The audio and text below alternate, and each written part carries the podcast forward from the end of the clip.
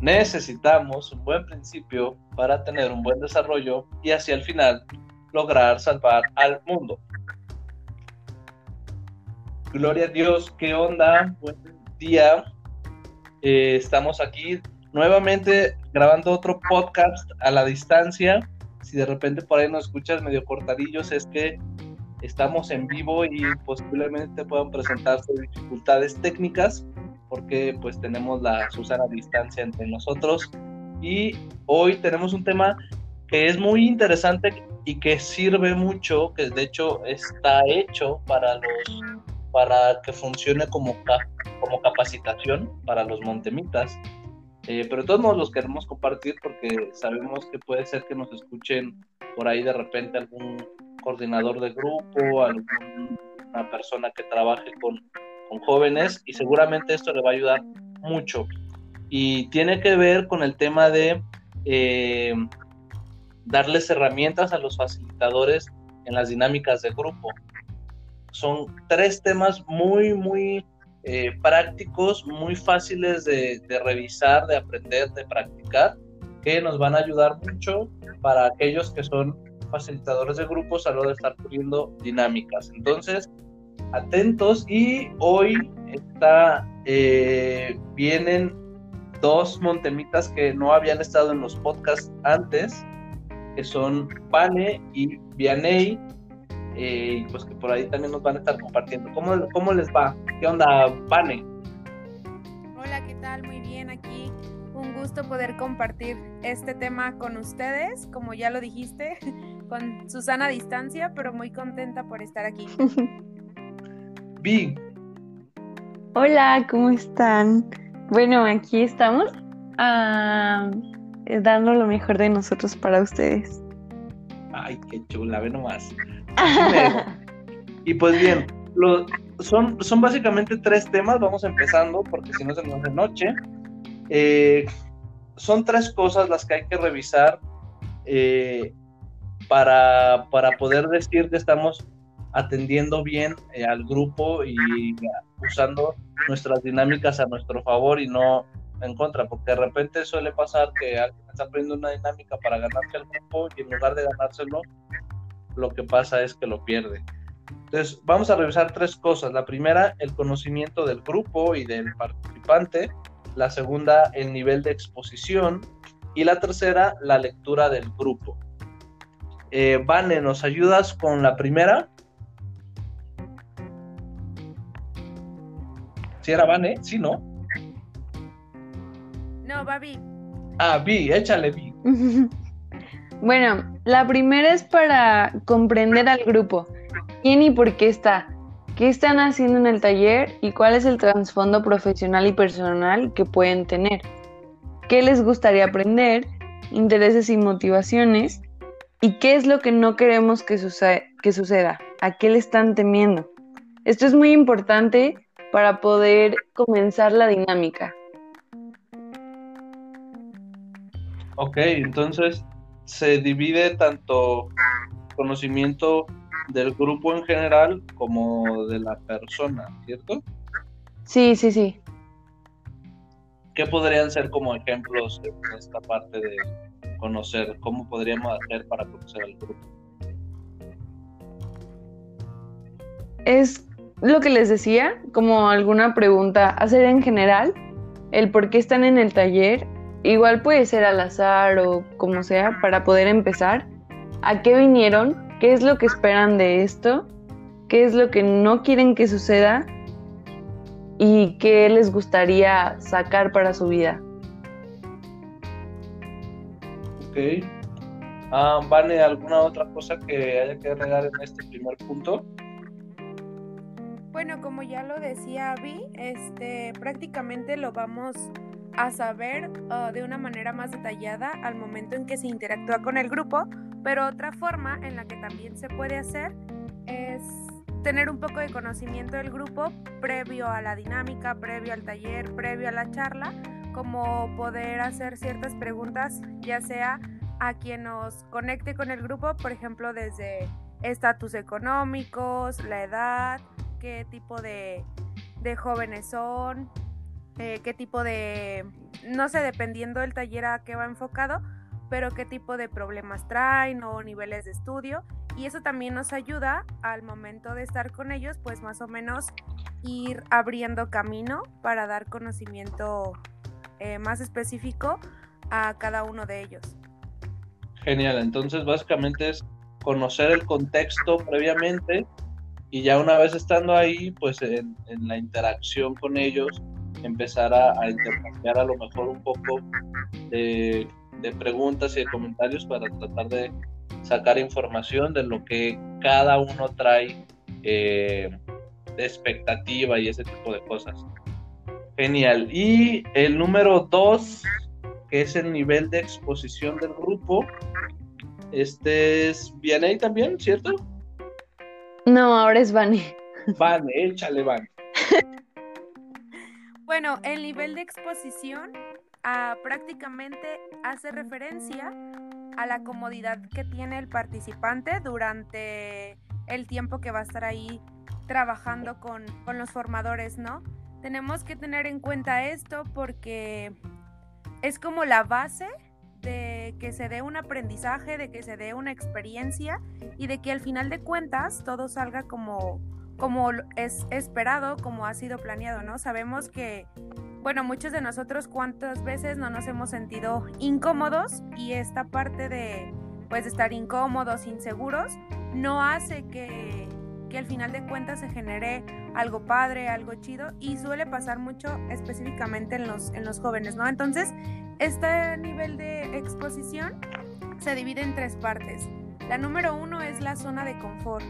Es el lugar en donde el participante se siente pues totalmente cómodo, está a gusto y él tiene un control de la situación, ¿no? Le permite pues estar como en esta zona de confianza, de seguridad.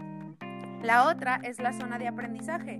Es el lugar donde no existe una comodidad total, sin embargo existe una apertura al conocimiento y se ve retado pues ante sus propias capacidades para enfrentar la situación en la que se ve implicado.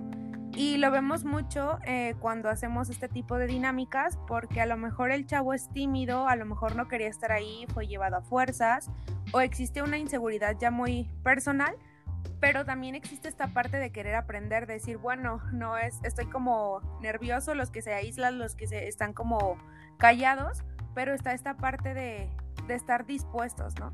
Y la última, que es la zona de parálisis, es el lugar donde las capacidades tanto emocionales y físicas, o incluso respecto al tema, ya no pueden responder ante la situación, o sea, el participante hay un rechazo, o sea, no quiere estar ahí y llega a, paralizarse porque hay bastante, o sea, esta inseguridad que a lo mejor al inicio eh, está en un nivel menor, pues va aumentando y esta puede ser muy difícil que el participante eh, vuelva a su zona de confort o aunque sea una zona de aprendizaje, ¿no? Y también suele pasar mucho.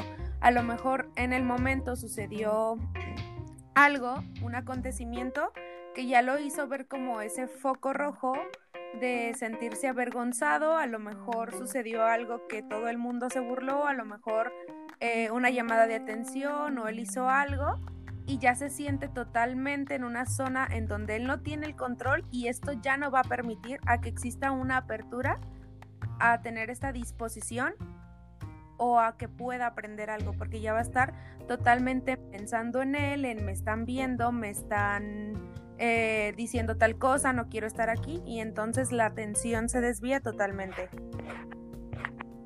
Ok, sí, creo que aquí es muy importante enfatizar que el objetivo de los que estamos facilitando, de los somos facilitadores cuando está haciendo una dinámica, al final de cuentas no solo es importante, no solo se trata de, que se diviertan o de que la pasen bien los, los jóvenes, sino que la diversión es el medio por el cual tú das, eh, tú llegas a, a, ese fin que es el aprendizaje.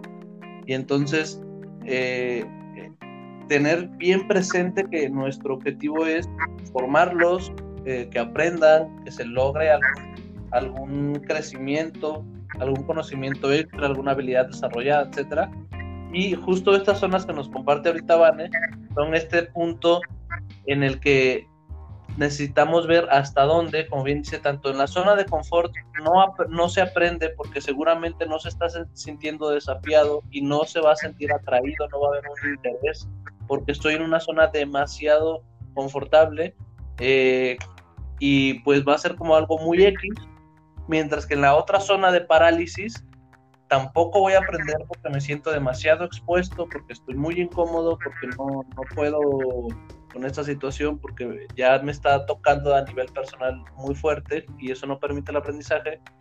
Y entonces esta zona de crecimiento o de aprendizaje es el punto perfecto porque me estoy sintiendo un poco desafiado, esto me atrae, eso me motiva, pero a la vez me siento cuidado, no siento que me estén invadiendo de más y creo que es muy, muy importante estar cuidando siempre que nuestras dinámicas vayan siempre hacia la zona de aprendizaje o de crecimiento.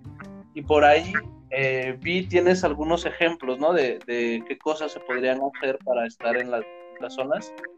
Sí, estas son algunas acciones para que podamos pasar desde el nivel de comodidad sin llegar al, a la zona de parálisis poder pasarnos de uno en uno en el caso de que quisiéramos llegar a una actividad en la que tuvieran que compartir frente a todos, cómo hacerle para no hacerlos entrar en una zona de parálisis y que se cierren.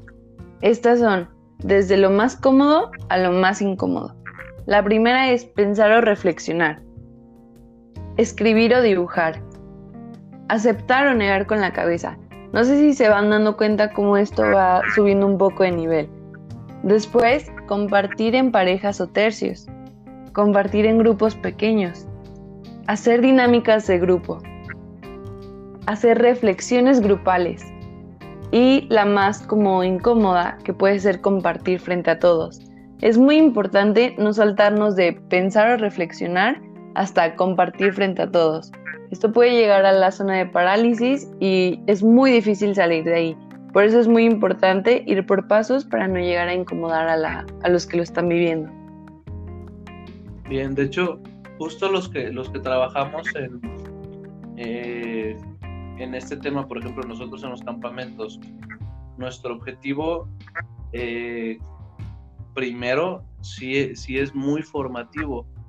Y entonces para que la persona logre llegar a, a, hacer actividades que a lo mejor tienen un nivel de expresión muy grande, que sí es nuestro objetivo. A lo mejor hay dinámicas o hay talleres o hay momentos en los que nuestro objetivo que para lograr el aprendizaje tenga que llegar a, algo como esto que dice Vianney de exponer frente a todo el grupo alguna situación, porque sería mucha exposición y que a lo mejor tu dinámica no lo requiere, pero cuando sí se requiere, como en el caso de nosotros en los campas, es muy importante. Lo que hacemos es extender la zona de aprendizaje con este tipo de dinámicas que comentaba bien ella al principio. Desde el pensar, luego el dibujar, luego el tratar con la cabeza, etcétera. Y esto va haciendo que la, de alguna manera en la zona de seguridad y de confort y la zona de aprendizaje y crecimiento se van ampliando al grado de que pueden hacer cómodamente o en zona de aprendizaje lo que al principio les representaría una parálisis. Y, esto lleva a, entonces cuando, cuando logran que lleguen a esa área, los aprendizajes se vuelven eh, mucho más significativos, logramos lo que, lo que se conoce como la metacognición en pedagogía o en educación. Y esto es, es como la clave para, para llegar a esos aprendizajes más trascendentes. Y eh, no sé si Vane o Vi tengan alguna otra cosa que agregar o si no para pasarnos a lo mejor a la, al, tercer punto. Bueno, nada más como comentario, a veces tener en cuenta que cuando se, se llegó a esa zona de parálisis, muchas veces queremos regresarlo eh, a la zona de aprendizaje o a la zona de confort de una manera grupal, ¿no? Estás trabajando con el grupo y no sé, en específico te sucede con un chavo que ya se encuentra en una zona de, parálisis y entonces a veces la situación es tan delicado, tan gravosa, que hay que hacerlo de una manera individual para no aumentar esta zona de, de parálisis, de inseguridad hacia la persona y hay que llevarlo de una manera pues poco a poco, ¿no? Saber que está ahí, pero no va a regresar a, a, una seguridad total en automático. Entonces a veces es apartarlo, hablar con él de una forma, dependiendo la, la situación, claro, para que poco a poco retome, porque si lo dejamos así, pues claro que cada actividad en vez de, de ayudar a, regresar a una zona de aprendizaje, pues lo va se va a sentir aislado, apartado y ya no va, ya no se va a lograr esta este aprendizaje que, que tú mencionabas, ¿no? Un aprendizaje significativo. Sí, de hecho, qué bueno que lo mencionas. Creo que es importante tocar este punto de eh, que muchas veces corren este riesgo los grupos juveniles en retiros, en Pascuas, en cosas por el estilo. Y grupos no juveniles también. También me he topado con algunos así de matrimonios y cosas así. En los que ponen dinámicas que pues son muy fuertes, ¿no? Porque traen esta pésima manera de evaluar de que si lloran todos, sí funcionó y si no lloran, pues no sirvió. Y ponen dinámicas o reflexiones muy fuertes, muy agresivas, que obviamente hacen que todo el mundo llore, pero que pueden resultar muy contraproducentes, pueden traer consecuencias psicológicas fuertes, pueden incluso generar algunos traumas, como me tocó alguna vez recibir en, el consultorio a, a, un chavo que no se quiere volver a parar en su vida algún grupo juvenil porque se sintió demasiado expuesto en, en una dinámica que lo hizo entrar en parálisis y que le generó en ese momento una herida fuerte que no se supo trabajar. Porque los jóvenes que estaban ahí, pues ellos estaban de, pues nada más de buena voluntad, queriendo hacer algo que les sirviera y al final no supieron cómo llevar la situación y al verlo llorar dijeron, ay, pues seguramente le llegó mucho, ya se convirtió. Eh, entonces, esto es muy importante, que si se van a hacer cosas que tienen implicaciones emocionales fuertes, se tenga una preparación, se tenga una, una, una manera de responder ante cualquier situación que pueda generar riesgo y que se, tenga un alguien que pueda leer esas, esos momentos eh, que puedan, o sea, que pueda darse cuenta que alguien ya entró en, una situación de estas y pueda atenderlo de la manera adecuada. Por eso, eh, por ejemplo, nosotros en Montem buscamos que mínimo todo el staff tenga un, curso de primeros auxilios psicológicos. Eh, que es algo básico que deberíamos de tener todo el mundo, pero al menos hay una capacitación en eso. Y también pues van entre nosotros algunos psicólogos, vamos algunos familiólogos, que podemos dar esa contención adecuada para que si ya nos pasamos de lanza y metimos a alguien en esa zona, podamos bajarlo. Y, y esto es muy importante que no se juegue con este tipo de cosas porque después puede ser contraproducente. No solo no se lleva el aprendizaje de la persona de ese momento, sino que aparte puede ser que dejemos ya ahí una herida o alguna situación de incomodidad o que le dimos un golpe fuerte a su autoestima, a su seguridad y pues eso nadie lo queremos. Entonces estas cosas deben de tomarse muy en serio, por favor. Y entonces pasamos a la parte de la lectura de grupo. Ahora sí es Vane o, quién? Sí, ya es Vane. Dale, Vane. Muy bien, el último punto, pues eh, como le decía Augusto, es lectura del grupo y esto consiste en estar haciendo una observación constante durante el taller, durante las dinámicas, porque nos va a permitir tener un mejor aprovechamiento de lo que se quiere, de lo que se ha planeado. Y aquí hay que tener algo en cuenta, o sea, cuando uno está observando el grupo es para saber cómo ir direccionando estas dinámicas, qué ir modificando, eh, qué cosas ir cambiando, como ya lo decía, ¿no? Para tener un buen, un buen aprendizaje y para que salga todo de la mejor manera. Pero muchas veces, eh, al momento de estar haciendo estas observaciones, uno nota ciertos elementos que dices, ah, esto ya no está bien, por aquí no va. Y a veces los formadores, los que están eh, pues representando al grupo, los que están dando la charla, los talleres, las sesiones, lo suelen tomar de una manera personal y esto no ayuda. Simplemente hacer una, una, observación al grupo, estar teniendo una lectura de grupo, es una simple evaluación para poder potencializar aquellos aprendizajes, ¿no? Y se divide en tres cosas. Una es actitud, la otra es atención y la otra es energía. Y en la actitud, eh, bueno, yo la, dividíamos en tres partes, ¿no? Cómo saber si un grupo tiene una actitud alta, media o baja, y eso es a lo que tenemos que estar mayormente observando para, para saber cómo está la actitud del grupo. En una actitud alta, pues se muestra la sonrisa de los, de los participantes, muestran una disposición en cuanto a ofrecer su ayuda, en que te puedo ayudar, eh, te traigo esto, qué más te hace falta. También al momento de hacer preguntas, no cuando el típico que haces una pregunta y todos se quedan callados, pues no, eso no es una, una actitud alta. El hecho de que también estén tomando notas y que constantemente a lo largo de, de la sesión exista una disposición continua, ¿no? Que tú notes que les interesa estar ahí, que tú notes que tienen esta que están en una zona de aprendizaje, porque a lo mejor los vas a poner a hacer cosas que no son totalmente cómodas para ellos, pero dicen, va, lo hago, quiero hacerlo, ¿no?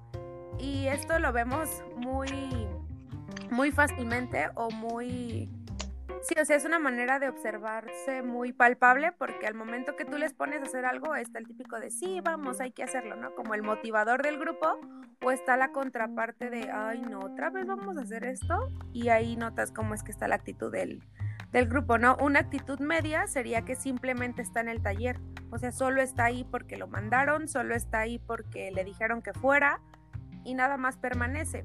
Y una actitud baja eh, pues una de las cosas que ya decía, ¿no? Como la contraparte de la, de la alta, pero también el que a veces los mismos participantes por esa... Eh, por ese no querer estar ahí, por ese no tener esa disposición, pues se ponen como a tener ciertas confrontaciones, ¿no? Y a veces parecía como, como si fueran obstáculos, como si fueran barreras, y en ocasiones los formadores dicen, ay no, o sea, ¿qué onda con este? O sea, nada más está dando lata y lata, ¿no? Que suele pasar también. Y esto nos permite, nos permite ver cómo es que estos participantes pues tienen una actitud bastante baja eh, a lo largo de la, de la sesión. Y es importante tenerlo en cuenta porque así tú vas a poder actuar pues de la mejor manera. La otra, que es la atención, es hacia dónde está enfocado el participante. Y esta atención el principal objetivo es que siempre esté enfocada hacia aprender.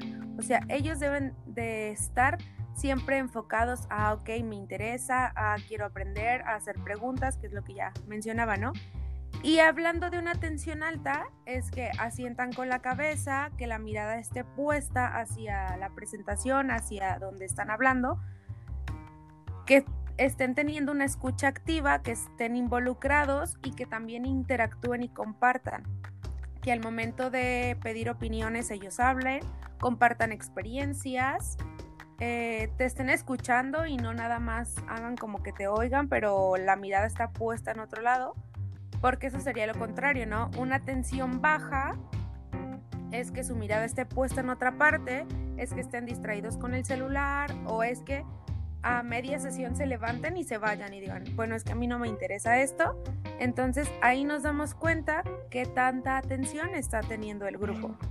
Y por último, hablando de la energía, esto también es importante tenerlo en cuenta porque nos va a permitir cómo está el grupo y dependiendo de cómo esté su energía, es como va a responder a las a las dinámicas que uno ponga, ¿no?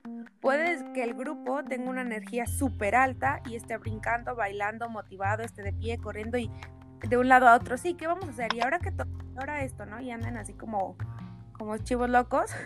O la contraparte, que estén en el suelo, estén acostados y les digas, vengan chicos, vamos a hacer esto y así como de, ay, no quiero, y vayan literal como arrastrándose. Entonces, estos son... Em, indicadores que nos permiten saber cómo está su, energía. Y aquí el, facilitador tiene que tener la capacidad o habilidad de saber, ok, en este momento quiero una energía súper alta, pero la tienen totalmente baja, entonces yo qué hago para elevarla.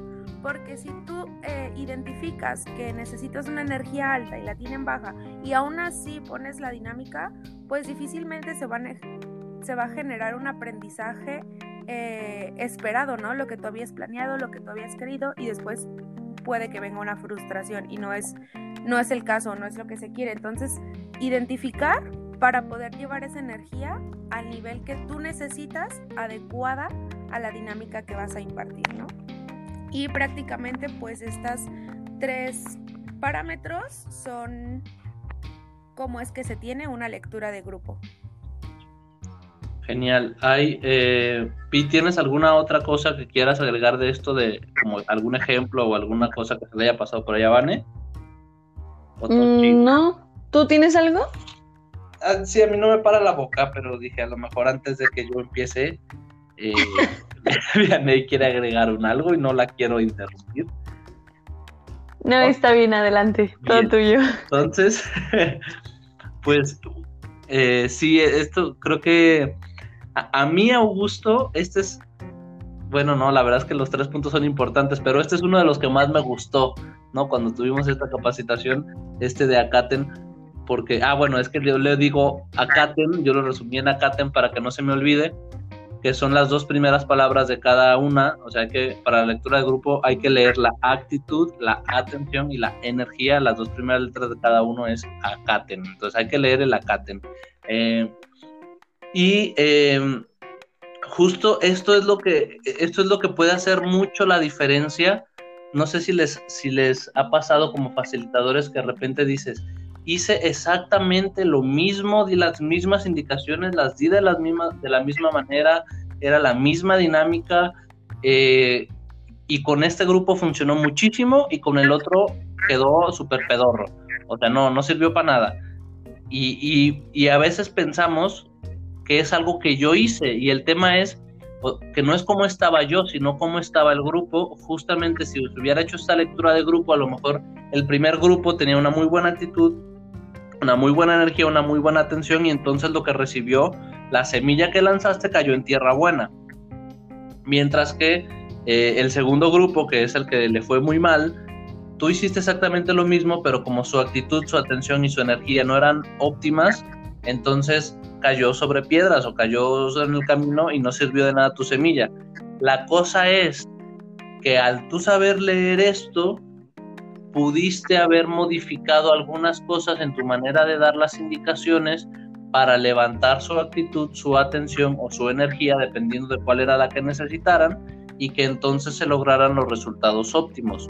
Muchas veces no es que el facilitador sea el mejor del mundo, sino que el grupo tiene un buen acaten y entonces no es un éxito del facilitador siempre que el grupo tenga un aprendizaje, sino que a lo mejor eh, hay grupos que son tan, que están tan dispuestos al aprendizaje que así le pongas al más tarugo de los facilitadores y lo pongas a y el, y el compa se pare nada más a leer, puede tener un buen aprendizaje. Y entonces aquí también es importante para saber evaluar al facilitador eh, qué tanto le ayuda o no le ayuda eh, el acaten del grupo.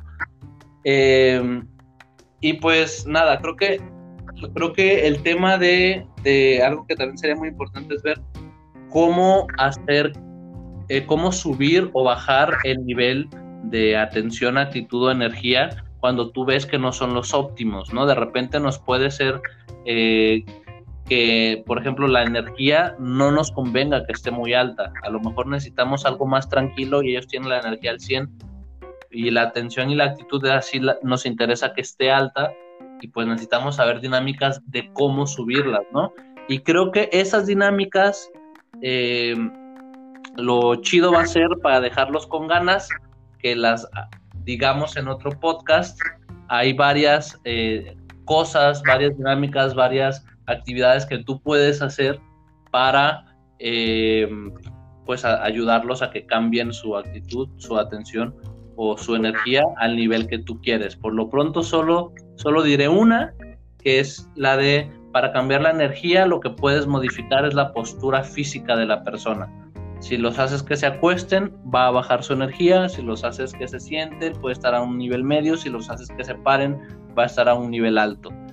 Eh, la actitud puede cambiar en temas de chistes, ¿no? Si de repente haces alguna dinámica de cosas que les interesa, de, porque ya conociste al, al grupo, eh, que era el punto uno que hablábamos, ves cuáles son sus intereses y haces a lo mejor alguna mención sobre cosas que les interesan, eso puede hacer que cambie su actitud. Y la atención, puedes hacer alguna dinámica de enfoque a algún objeto en específico, algún pasar de mucho ruido a silencio total y de silencio total a mucho ruido y eso te ayuda a retener la atención de alguna manera, cambio de cambio de lugar, cosas así. Pero bueno, uno ya muy grandecito, un podcast completito de de cómo modificar estas cosas, lo tendremos después para que estés atento. Y pues nada más, no sé si ustedes dos quieran agregar alguna otra cosa. No, creo que ya sería todo. Sí, no olviden seguirnos en las redes sociales. En Instagram estamos como arroba campamentos.montem y en Facebook como arroba campamentosmontem todo con minúsculas y pegadito en, Facebook. Y por ahí ya está también nuestro canal de YouTube. Tenemos apenas los únicos suscriptores somos nosotros y nuestras mamás, pero con ayuda de ustedes podemos ir aumentando. Subimos ahí y están muy buenas las conferencias que dieron hace unos días.